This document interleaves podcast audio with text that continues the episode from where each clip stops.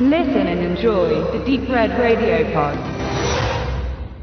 Die Antisemitismusforschung, die sich nach dem Massenmord der Nationalsozialisten an vorwiegend Juden leben aber auch ganz frei von religionsorientiert gehetzten Menschen mit anderen drittreichsschädlichen Handicaps wie Intelligenz, Homosexualität oder körperlicher oder geistiger Behinderung etablierte, datiert das zu erforschende Phänomen auf bis zu 2500 Jahre zurück in die Vergangenheit.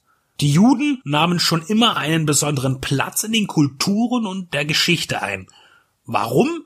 Das könne nur jede fadenscheinlich begründen, die sie hassen. Logisch ist dabei nichts. Und aus diesem jahrhundertelangen Gegenwind entstand unter anderem eine Sage, eine Legende um eine Art Rachedämon, geformt aus Lehm, beschworen von unterdrückten Juden zu ihrem Schutz gegen den übermächtigen Feind. Die Brüder Jorf und Doran Paz aus Israel suchen für ihren zweiten Horrorfilm nach Jerusalem das Grauen in ihrer eigenen Mythologie, der Kabbala. Der prominenteste Auftritt des Golems bleibt bislang Paul Wegeners dritte Interpretation von 1920. Bereits zweimal zuvor hatte er das Thema filmisch angeschnitten, 1915 und 1917. Später fand der Golem als Figur kaum noch Beachtung als filmischer Inhalt, obwohl die Filmindustrie oft vom jüdischen Bestimmern gelenkt wurde, besann man sich eher auf christliche Stoffe, denn das Publikum dazu war größer. Zuletzt orientierte man sich gern auf jüdische Dämonologie. Der Exorzismusfilm Possession von 2012, in dem ein Dibuk, ein Todesgeist aus einem Mädchen ausgetrieben werden muss. Besser noch ist der polnische Film Dämon oder Demon von 2015, ebenfalls eine Dibuk-Thematik. In Golem, die Wiedergeburt, ist ein Dorf in Litauen Handlungsort und 1673 Handlungszeit. Während die sogenannten heidnischen Dörfer der Pestilenz erliegen und Opfer zu beklagen haben, blüht in der jüdischen Gemeinde das Leben. Das muss finstere Magie sein.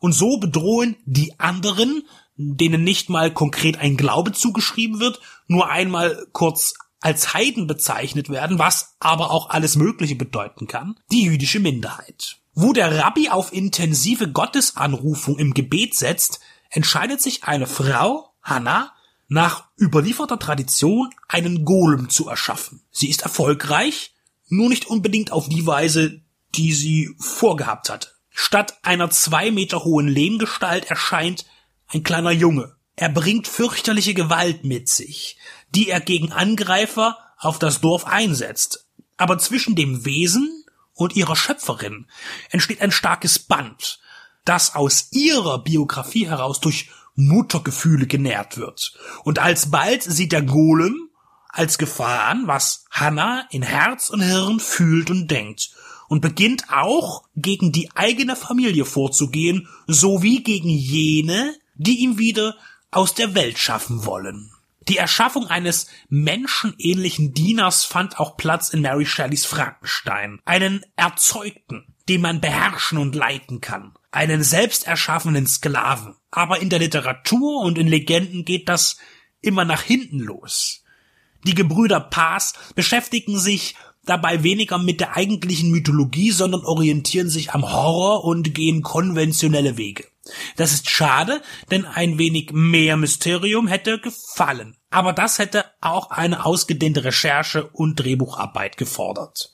Symbole wie rotes Haar, was Hannah optisch zu einer Art Hexe bestimmt, wirkt in diesem Bezug sogar etwas billig. Aber eines muss gesagt werden, Golem Wiedergeburt. Trotz des schwachen deutschen Verleihtitels und dem trashigen Motiv des Heimkino-Covers ist kein B-Film, sondern ein hochwertig produzierter. Auch wenn man sich etwas mehr Eigenständigkeit gewünscht hätte und dass man sich nicht auf zu viele gängige Motive verlässt, so kann sich The Golem so der Originaltitel, dennoch redlich schlagen gegen eine Überzahl an dünngeistigen Massenhorrors. Die Gore-Effekte gehen von, das hätte man ein bisschen besser machen können, bis gut.